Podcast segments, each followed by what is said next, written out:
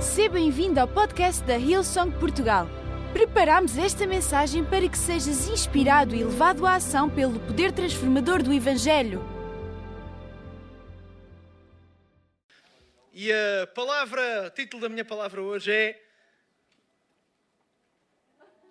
Só estou pronto quando não estou pronto. Só estou pronto quando não estou pronto. Provavelmente, se estás aqui neste lugar, a maior parte de nós, não acredito que não seja só eu, já tivemos pesadelos, ou um dos pesadelos até mais recorrentes que nós temos tem a ver com não estarmos prontos para alguma coisa. Já alguém teve esse pesadelo? Estar numa situação e dizer, oh meu Deus, eu não estou pronto. Eu sempre antes de um dia grande, de um grande evento, uh, normalmente, alguns dias antes, tenho sempre um sonho em que estou no sítio perante as pessoas e não estou pronto. Ou porque me esqueci que era naquele dia, ou porque não estou em condições, ou porque me desleixei. E de facto, estas três palavras, não estou pronto, são três palavras capazes de induzir o pânico, não é? Maridos, quantas vezes esta palavra, estas palavras que são ditas pelas nossas mulheres à nossa vida, não estou pronta, induzem o pânico quando nós temos horário para cumprir? Ainda bem que a minha mulher. Ah, não, ah, foi, foi, foi lá fora. Adormeceu o meu filho mais novo. Glória a Deus. Ou, ah, sabem, há, há, outra frase, há outra frase que nos coloca em pânico, senhores. Ah, não é? Quando nós ouvimos estas quatro palavras, são só cinco minutos. É pior. Alguém disse aqui, não fui eu que disse, alguém disse aqui à frente.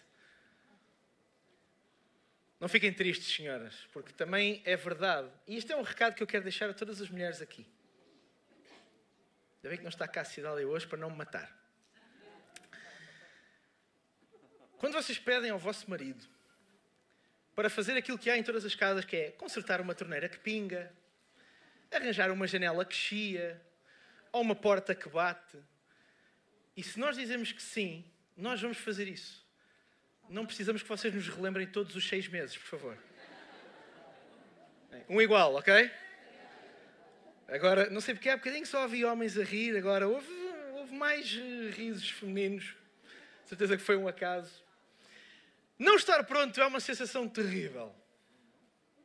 Muitas vezes é, não digo o maior, depende de pessoa a pessoa, poderá até ser um dos maiores dos nossos pânicos. Se estarmos perante uma situação e não nos sentirmos prontos perante a mesma. Há uma frase sobre, sobre, que fala um pouco sobre isto. Não é da Bíblia, mas é de um pastor muito conhecido chamado Andy Stanley, pastor e fundador de uma enorme igreja nos Estados Unidos chamada North Point Church. E esta é uma frase que chamou muita atenção quando eu a li há algum tempo.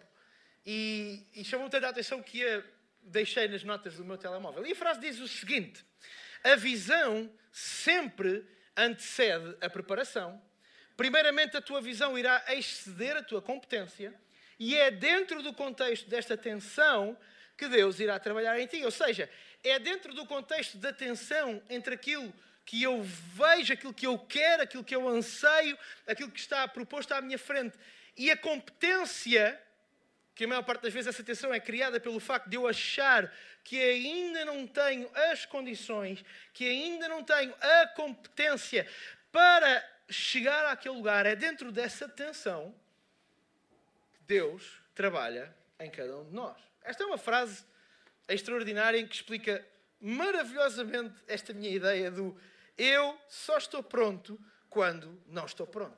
A palavra de Deus sobre visão, em Provérbios 29, 18, numa, num versículo que é dito, especialmente nas reuniões, aquelas reuniões de líderes ou com os voluntários, por exemplo, nas nossas noites de ADN, a, a, palavra, a palavra de Deus diz em Provérbios 29, 18 uma frase tão simples quanto poderosa e verdadeira, que é onde não há visão, o povo perece.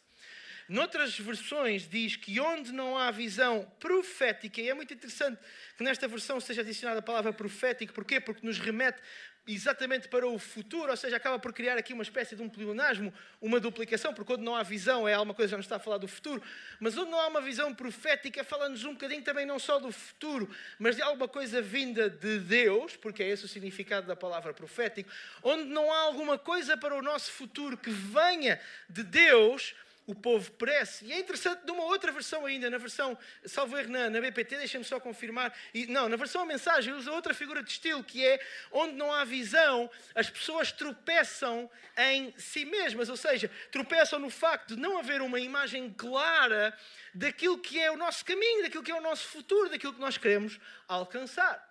E esse, de facto, não é difícil perceber isto, nós agarramos numa analogia que é quando nós conduzimos, nós temos um destino e nós tomamos escolhas com base no nosso destino final. E se nós conduzirmos a nossa vida sem termos um destino, sem termos uma imagem clara, sem termos uma visão clara, então como é que conseguimos tomar decisões em relação aos caminhos do dia a dia?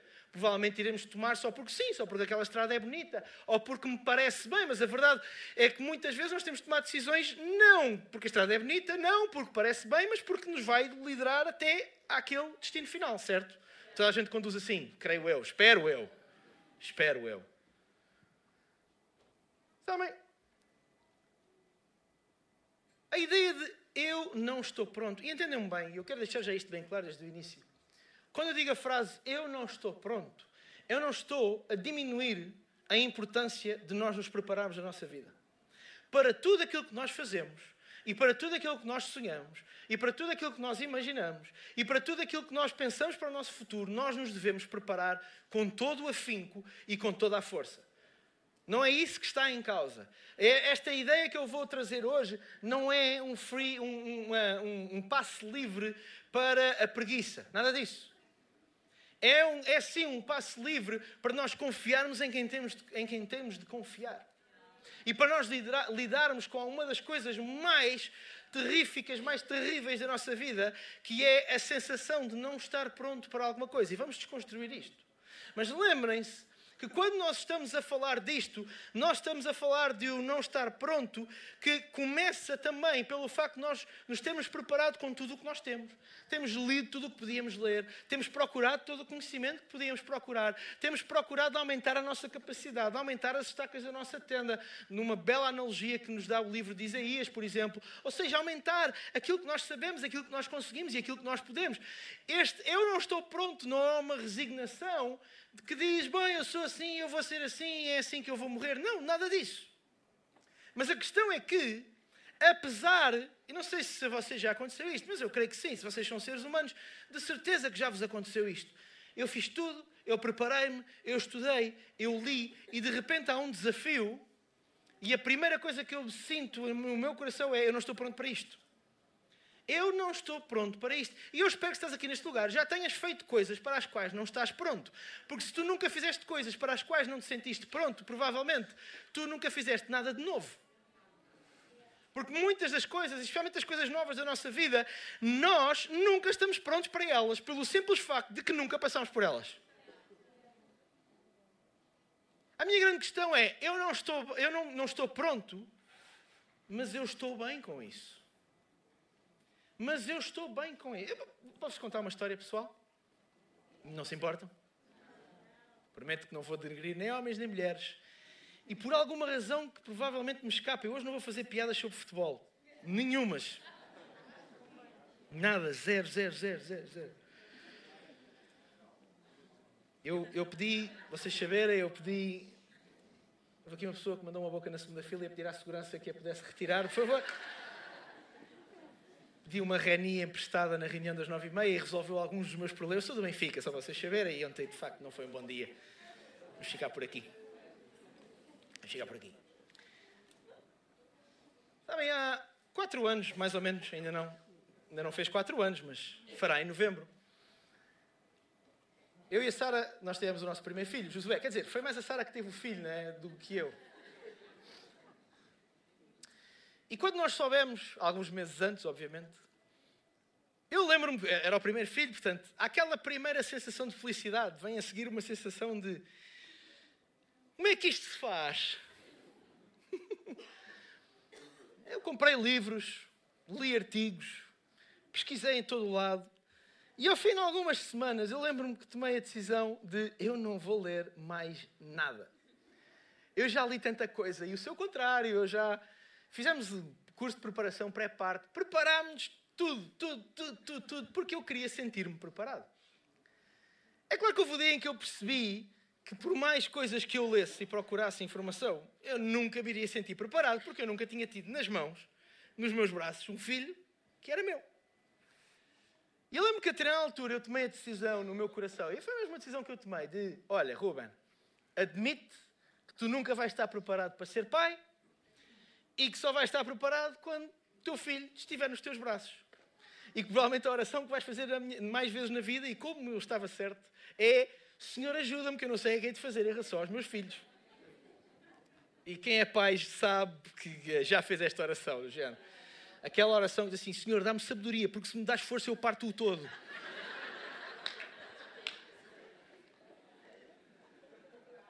Pais, lembremos de uma coisa. Todas as orações que nós fazemos em relação aos nossos filhos já foram uma vez feitas em relação a nós próprios. É ou não é? É verdade.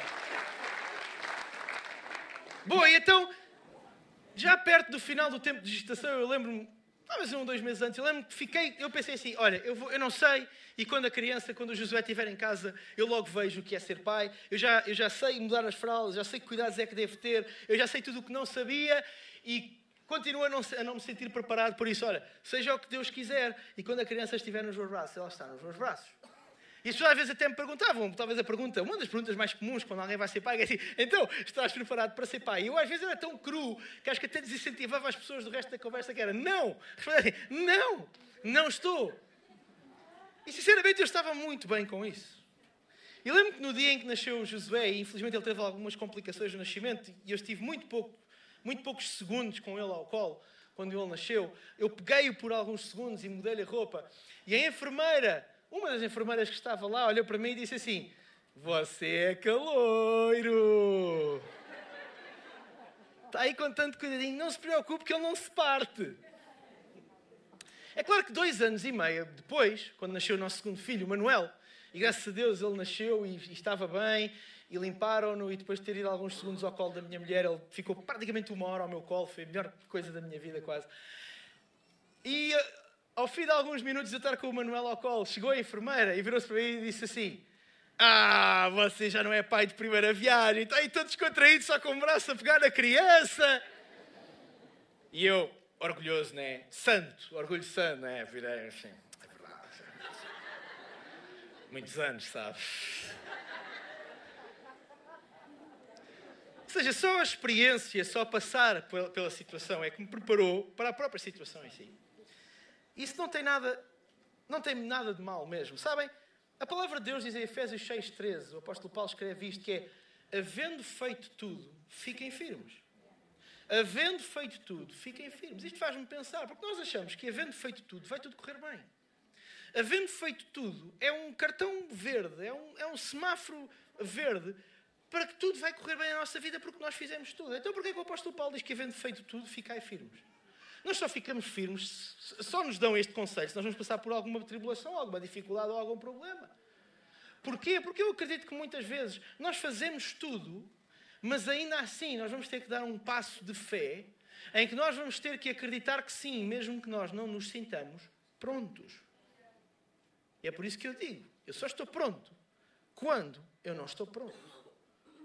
Há uma corrente de pensamento, deixa-me desde já de uma forma bem moderada, chamá-la de miserável, que é o que ela é, que diz: Ah, mas Ruben, se eu não criar nenhuma expectativa, se eu não tiver nenhuma expectativa, se eu não esperar nada, eu vou ser santamente uh, surpreendido. Eu tenho uma notícia para ti. Posso dar? Vamos, vamos, vamos ver alguma coisa que foi escrita pelo mesmo apóstolo Paulo no livro de Efésios. Diz o seguinte: é Efésios, não é? É Efésios 3. Diz o seguinte, versículos 20 e 21. Temos esse versículo ou não, multimédia? Eu leio aqui. Ah, aquele que, pelo poder que atua em nós, é capaz de tudo realizar. E agora, ouçam bem o que é que o apóstolo Paulo escreveu. Tudo realizar para além do quê? Daquilo que nós fazemos? Não. O verbo fazer não está aqui tudo realizar para além daquilo que nós pedimos ou pensamos. Noutras traduções usa-se o verbo imaginar. Pedimos, pensamos ou imaginamos. E quando nós decidimos viver a vida, ah, eu vou desenvolver zero expectativas. Porque se eu desenvolver zero expectativas, eu nunca vou sair frustrado. Porquê? Porque eu tive zero expectativas. Lembra-te que o que a palavra de Deus diz não é que Ele vai fazer mais do que tu podes fazer. A palavra de Deus diz que Ele vai fazer mais do que a tua expectativa. Porque o que é, o que é a minha e a tua expectativa? É aquilo que nós pensamos, é aquilo que nós pedimos e é aquilo que nós sonhamos. Que miserável forma de viver a vida sem expectativa só para fugir à frustração.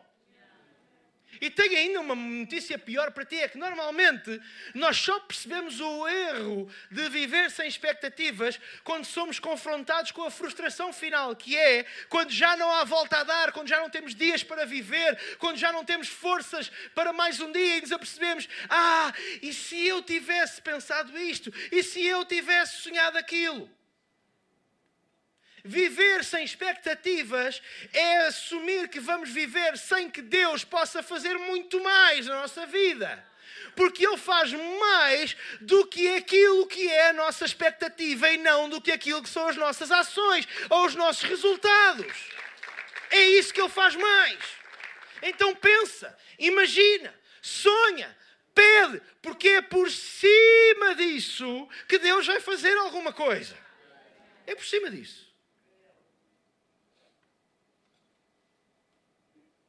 Mas a questão é que nós muitas vezes criamos expectativas. E ainda bem.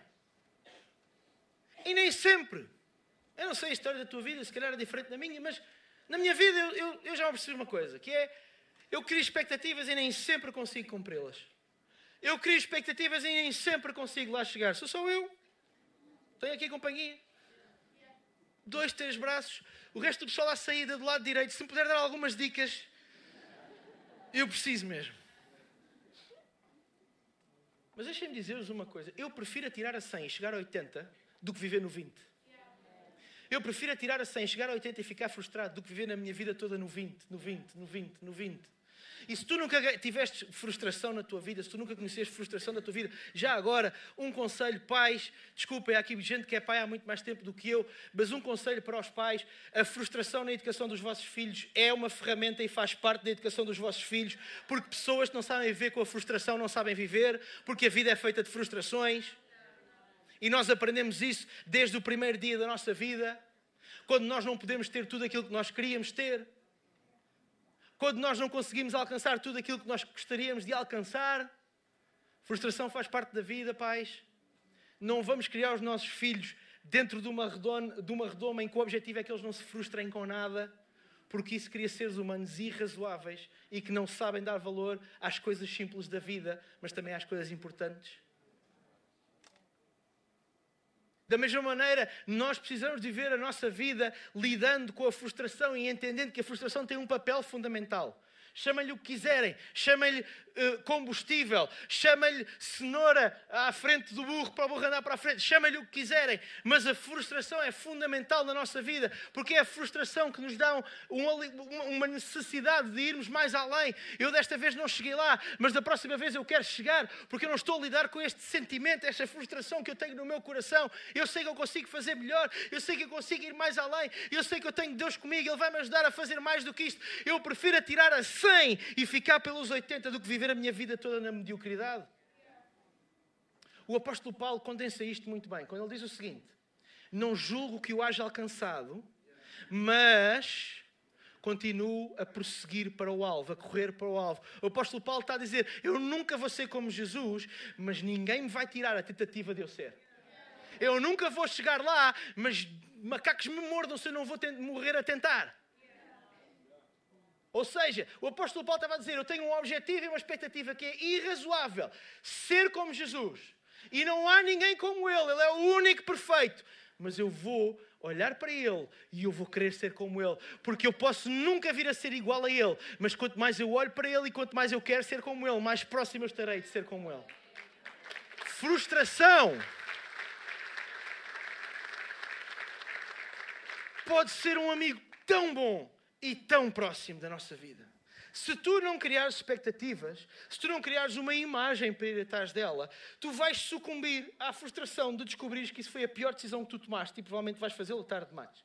Se tu não procurares, não criares expectativas, não procurares essa imagem para correres atrás dela, tu não vais experimentar quem Deus é, tu não vais experimentar a maravilhosa capacidade de Deus ir mais além do que aquilo que tu achavas possível. E mais, se tu não criares expectativas, tu estás a roubar a Deus alguma coisa que é dele, que é a glória. Porque repara bem, o que é que fala a seguir neste versículo? É Ele, seja a glória na igreja e em Cristo Jesus através de todas as gerações para sempre. E o facto da glória vir a seguir a esta, a esta frase não é inocente da parte de Paulo.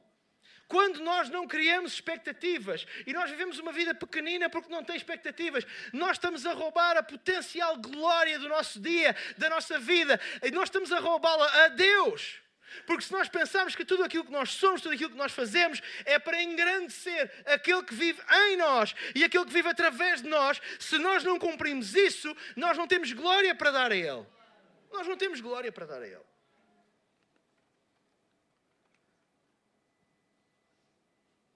Quando nós criamos uma expectativa, quando nós criamos uma imagem, há uma coisa que vai acontecer mais dia, menos dia. A expectativa é em relação sempre ao quê? Ao futuro. Vou pegar aqui num tema que me magoou muito ontem. Eu não tenho expectativa nenhuma em relação ao jogo de ontem, já do Benfica, porque ele já aconteceu. É ou não é verdade? Mas ontem, se vocês gostam de algum dos clubes ou de futebol, ontem até às 7 da tarde, vocês estavam cheios de expectativa em relação ao que ia acontecer. Certo? A expectativa é alguma coisa direcionada em relação ao quê? Ao futuro. Obrigado.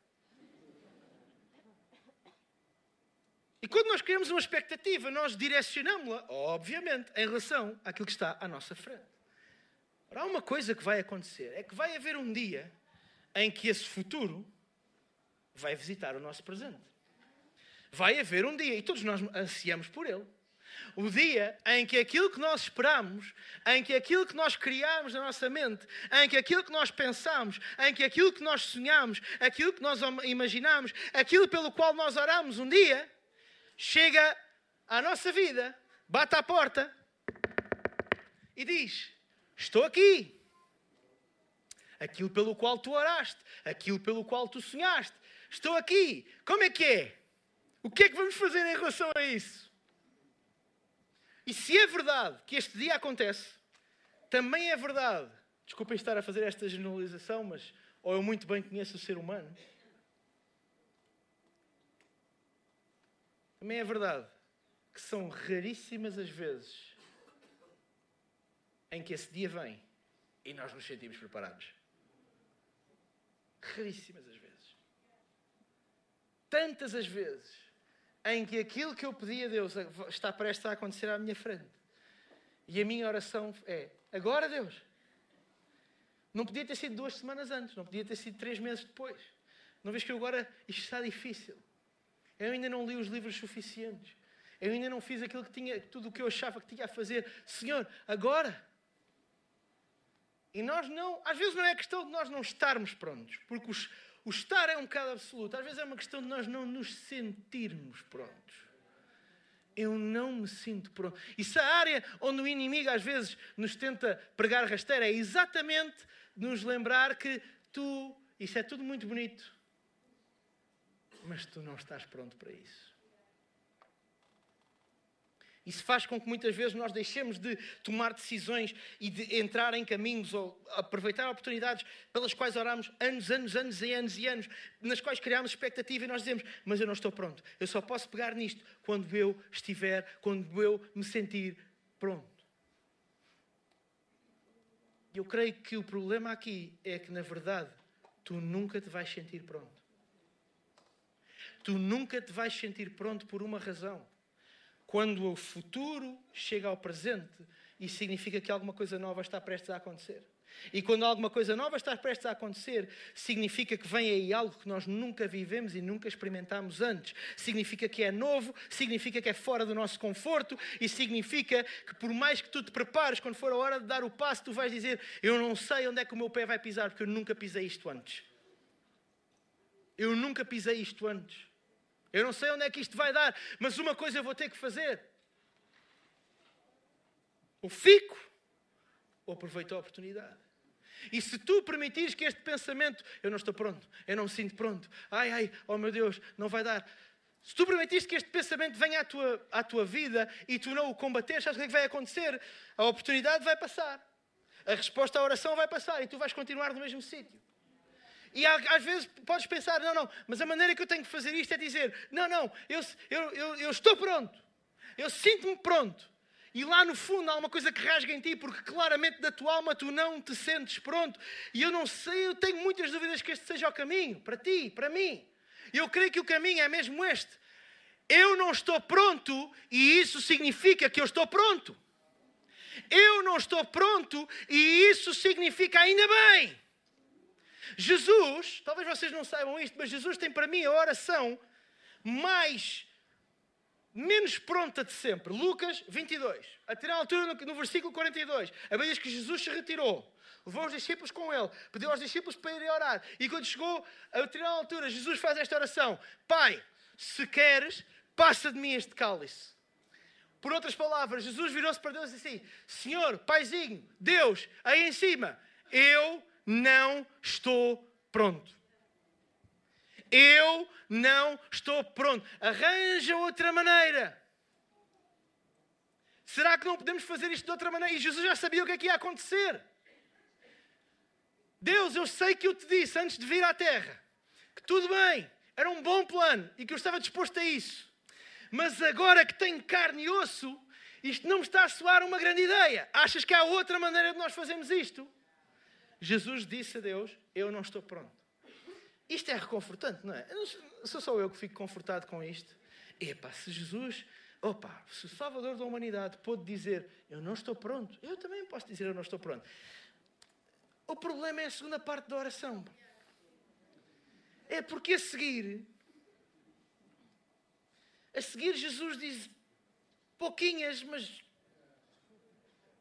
mas, contudo, todavia, não se faça a minha vontade, mas a tua. Senhor, eu não estou pronto, mas se é mesmo a tua vontade, eu estou pronto.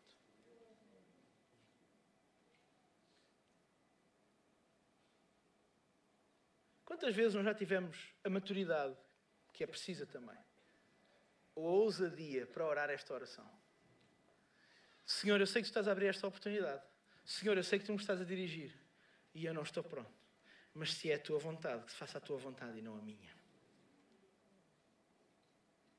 Senhor, no meu coração, nada diz para fazer o que tu me estás a pedir para fazer, mas que seja feita a tua vontade e não a minha. Que as minhas e as tuas decisões não sejam tomadas pelo sentimento de estar pronto ou não porque se fosse por isso, Jesus tinha fugido a sete pés. E não havia salvador da humanidade para ninguém. Não havia sofrimento e não havia cruz. Mas também não havia remissão dos pecados. E a humanidade continuava na escuridão, como até há dois mil anos atrás. Que nós não tomemos decisões com base, com base neste circunstancialismo de eu estou a sentir agora isto e eu estou a sentir que não estou pronto, mas que nós possamos tomar decisões com base no nosso propósito às vezes é preciso olhar bem mais longe do que aquilo que nós conseguimos para poder tomar uma decisão com base no propósito. E eu acredito que foi o que Jesus fez. Jesus teve que olhar para lá Chico, do, do, dos chicotes que iam bater nas suas costas. Jesus teve que olhar para lá da tortura que ele ia sofrer. Jesus teve que olhar para lá de ter que percorrer aquele caminho todo até ao Gólgota, carregando a sua própria cruz, sendo cuspido e injuriado, já fisicamente muito maltratado. Jesus teve que olhar para lá disso. Jesus teve que olhar para lá das horas todas que agonizou na cruz antes de morrer. Jesus teve que olhar para lá de todo o sangue que ele sabia que ia escorrer até o momento em que ele ia morrer. E ele teve que olhar para lá disso, para conseguir lá ao fundo vislumbrar, mas espera, porque isto, isto vai ser difícil até sexta-feira, mas no domingo a coisa vai se compor. No domingo. E às vezes nós tomamos decisões com base na sexta-feira. Mas tu já viste, Ruben, isto vai ser tão difícil. Tu achas que eu consigo escolher este caminho? Porquê é que Deus só me manda estas batalhas a mim? Porquê é que Deus só faz isto comigo? Lembra-te, isso é a sexta-feira. Mas depois da sexta-feira há um domingo que vai, há de chegar. Pode demorar dois dias ou três. Pode demorar duas ou três semanas. Até pode demorar dois ou três anos. Até te digo mais. Pode demorar dois ou, dois ou três décadas. Não interessa. Há uma imagem lá ao fundo e tu olhas para ela e assim, eu sei que eu estou a passar pela... Ah, mas eu estou a ver um vislumbrezinho lá à frente e enquanto eu vir aqueles vislumbre é ele que eu me vou agarrar. Foi o que Jesus teve que fazer, ele viu para lá da cruz para lá da cruz. Ele não se sentia pronto, ele pensou assim: como é que eu vou conseguir passar pelas chicotadas, pelos pedaços de carne que me são arrancados? Ok, Concentra-te no domingo. Concentra-te no dia em que depois da morte vem a ressurreição. Em que depois do sofrimento vem o propósito. Em que depois das injúrias vem a glória. Interessante. Uma semana antes de Jesus ser condenado à morte, a mesma cidade que o condenou à morte vitoriou com folhas de palmeira. Vocês já Há pouco tempo estava a pensar nisso. Até que ponto é que este sucesso momentâneo não era uma forma de amolecer Jesus para que ele não cumprisse o propósito dele? Até que ponto um sucesso extemporâneo, fora de tempo, antes do tempo, não era um engodo do inimigo para o fazer desistir do seu propósito original e final? Eu não quero sucessos fora de tempo. Eu nem quero sucesso antes do tempo. Se isso for para me roubar o meu propósito. Sabe, o sucesso antes de aprender as lições do fracasso pode ser a nossa destruição. E às vezes há sucessos que vêm a meio do caminho da nossa vida. Isto pode parecer um contrassenso, mas que nos são trazidos pelo inimigo. Para quê? Para nos amolecer e para nos desviar os olhos daquilo que é importante. Porque o sucesso sem as lições pode muito bem, ser, muito bem ser a nossa destruição. E eu acredito que é por isso que a rota, o caminho, a estrada do sucesso, ela tem tantas vezes dificuldades que nós temos que ultrapassar. Ela mexe tanto connosco em situações que nós temos que aprender, porque é aquilo que nós aprendemos na estrada para o sucesso que nos permite sobreviver ao próprio sucesso. Sabem, o futuro bate-nos à porta. Nós não nos sentimos prontos. Mas a verdade é que é nesse momento que nós temos que tomar uma decisão. É no momento, e para saber se o teu futuro te está a bater à porta, eu tenho uma dica para ti. Se a tua competência está a ser desafiada, é porque o futuro está a bater no teu presente. É porque, porque o futuro está a chegar ao teu presente. Se a tua, quando, quando a competência não é desafiada, significa que tu estás a viver o teu presente. Ponto. Nada está a acontecer de novo, nada está a acontecer de diferente. Agora, quando aquilo pelo qual tu pediste, aquilo pelo qual tu sonhaste, aquilo pelo qual tu oraste, de repente te bate à porta, então nesse caso tu sentes a tua competência a ser desafiada. Tu sentes a tua competência a ser esticada. E eu oro para que nós passemos por mais momentos destes, porque isso significa que nós estamos a crescer, isso significa que nós estamos a melhorar, isso significa que Deus está-nos a afinar para aquilo que é o seu propósito e aquilo que é a sua vontade porque Ele está a esticar a nossa capacidade e a nossa competência e Ele está a transformar potencial em capacidade real e atual. E isso exige esforço, trabalho e exige ser esticado. A palavra de Deus em Isaías dá esta imagem para aquilo que tem a ver com eh, aumentar a influência, que é aumenta as estacas da tua tenda. Ou seja, aumenta o tamanho da tua tenda, da tua influência. E como tudo aquilo que é esticado, isso muitas vezes causa dor, causa momentos desagradáveis. Mas se não houver esse momento desagradável, se não fores desafiado e se não fores esticado, tu nunca poderás abraçar o futuro quando ele bate à porta do teu presente. Aceita a tensão. confia em Deus, sê humilde diante de Deus. E, e deixa-me dizer uma coisa. Muito provavelmente tu tens uma maquineta como esta nas tuas mãos. Seja ele de que marca for, e 90% das pessoas que estão aqui, pelo menos, têm uma conta no Instagram, ou no Twitter, ou no Facebook, noutra rede social qualquer. E muitas vezes esta facilidade de aceder à vida dos outros cria algumas imagens na nossa cabeça que não correspondem à realidade. E uma das imagens tem a ver com o facto de. Eu não sei como são as vossas redes sociais, eu se calhar sigo as pessoas erradas, vou admiti-lo, mas. As minhas redes, 90% é só malta que conseguiu ir comer a grandes restaurantes, que nunca fez um pedido errado no restaurante, porque a comida tem sempre um aspecto maravilhoso que nunca caiu numa corrida. É só atletas que nunca tropeçaram, pá. Já contei aqui algumas histórias muito interessantes de como o alcatrão tem um sabor tão interessante quando a gente cai da bicicleta. Eu vou poupar-vos a isso novamente. Nunca ninguém joga numa equipa que perdeu 5-0 ou 10-0. É. Eu também jogo numa equipa de futebol e só ponho posts quando nós ganhamos, obviamente, não é? E é por isso que ano passado vocês não viram nenhum post sobre a equipa em que eu jogo. Ninguém, ninguém põe aqui os seus momentos de dúvida. É tão raro. Olhem, estou numa altura da minha vida em que não sei o que fazer. Quantas vezes nós já vimos este post? Se calhar já vimos duas ou três vezes, mas normalmente até é muito mais numa perspectiva de autocomiseração e de chamar a atenção do que uma coisa real e clara. E o problema é que isto cria uma imagem na nossa cabeça que é só eu é que tenho dúvidas. Ninguém tem. Ninguém tem. No meu Instagram ninguém tem dúvidas. No meu Facebook também ninguém tem dúvidas. No meu Twitter também é só campeões que sabem como é que se havia de governar o país. Ou o clube. Ou o mundo. Um país que há dois anos não foi capaz de apagar um incêndio em Pedrógão que matou não sei quantas pessoas, agora está a dar dicas como é que se apaga incêndios na Amazónia.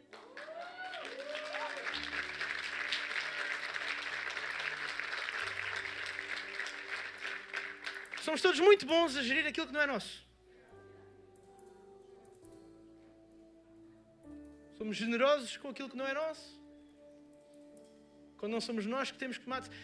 Não sei se já vos aconteceu, eu já ganhei o que é, que é ser milionário, mas foi na minha casa, responder às perguntas, não é? Sem a pressão do relógio nem do apresentador.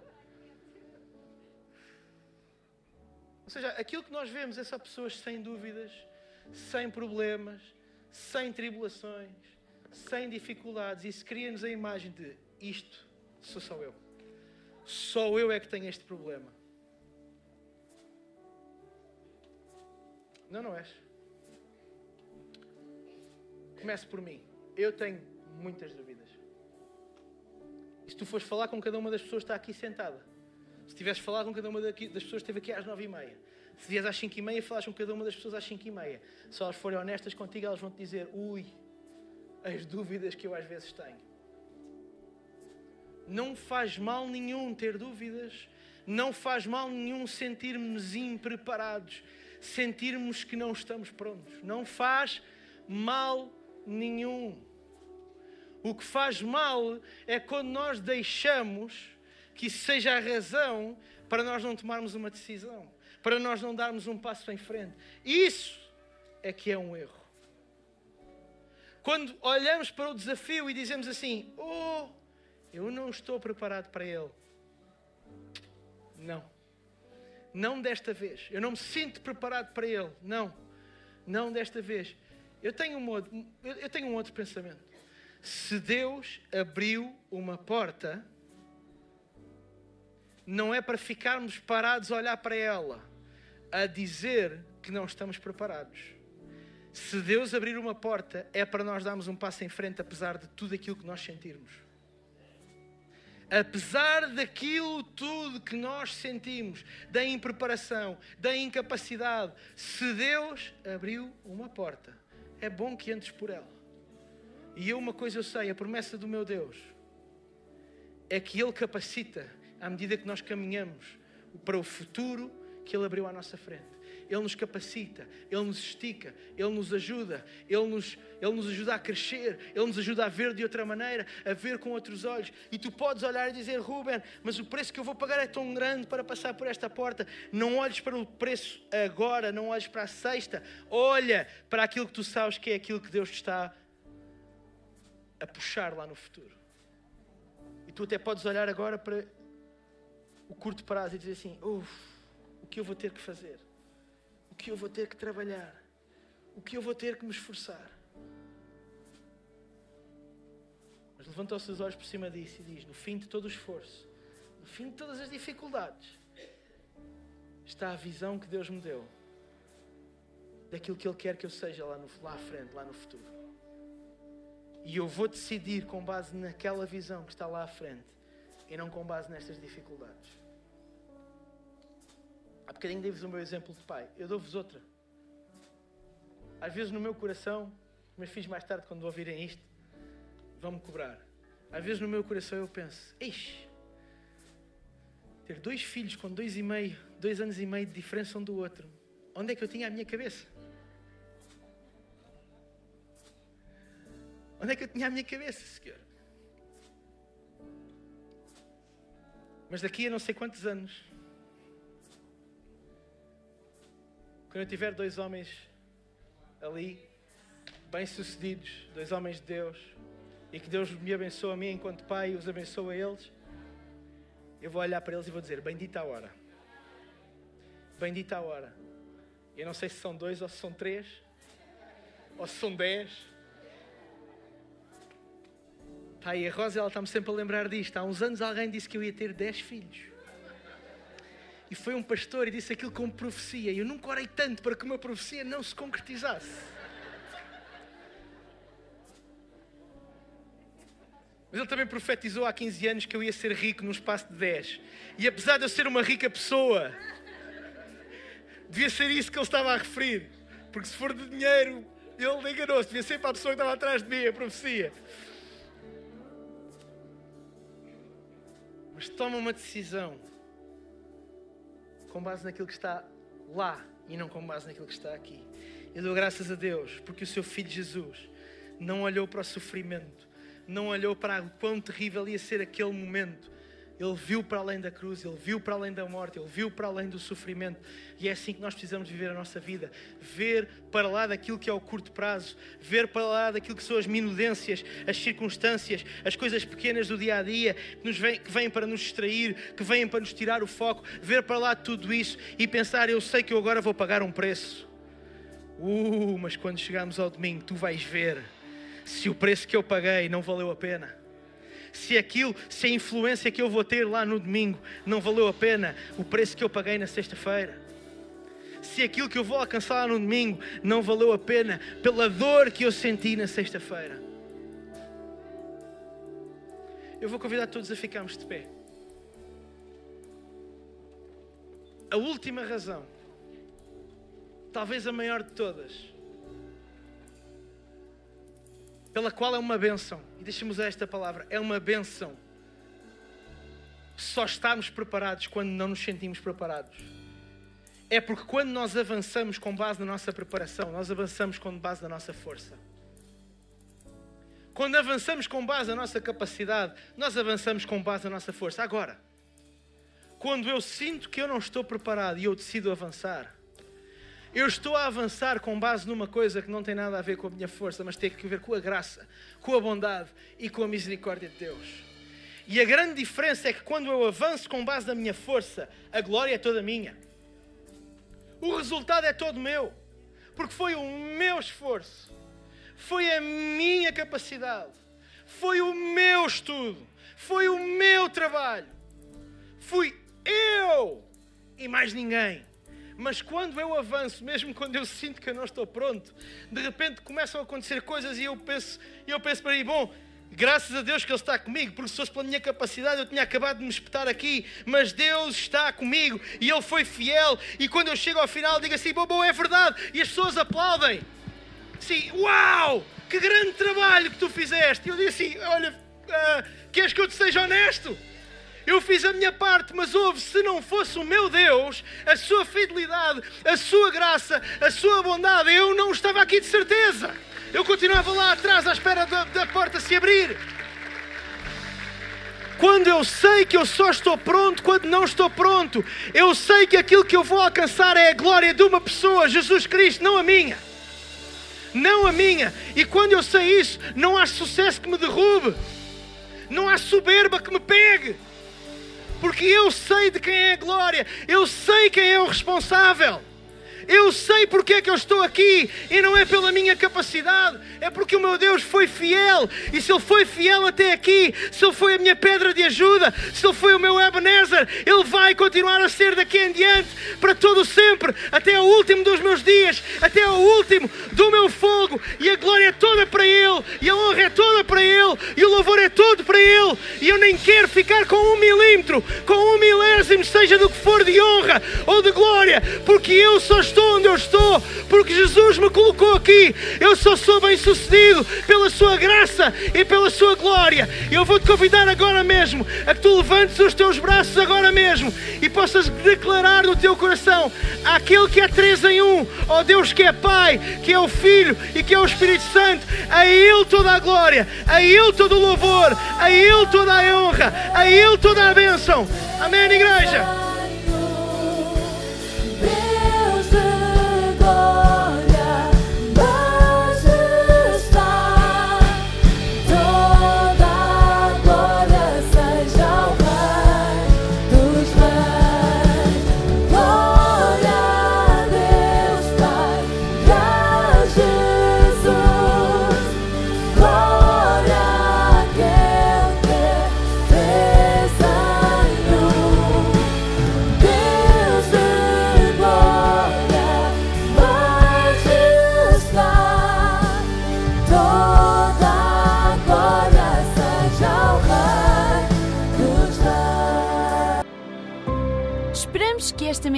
Tenha sido desafiante e inspiradora. Se queres saber mais sobre a Hillsong Portugal, segue-nos nas redes sociais Facebook, Instagram e Twitter ou visita o nosso site em hillsong.pt.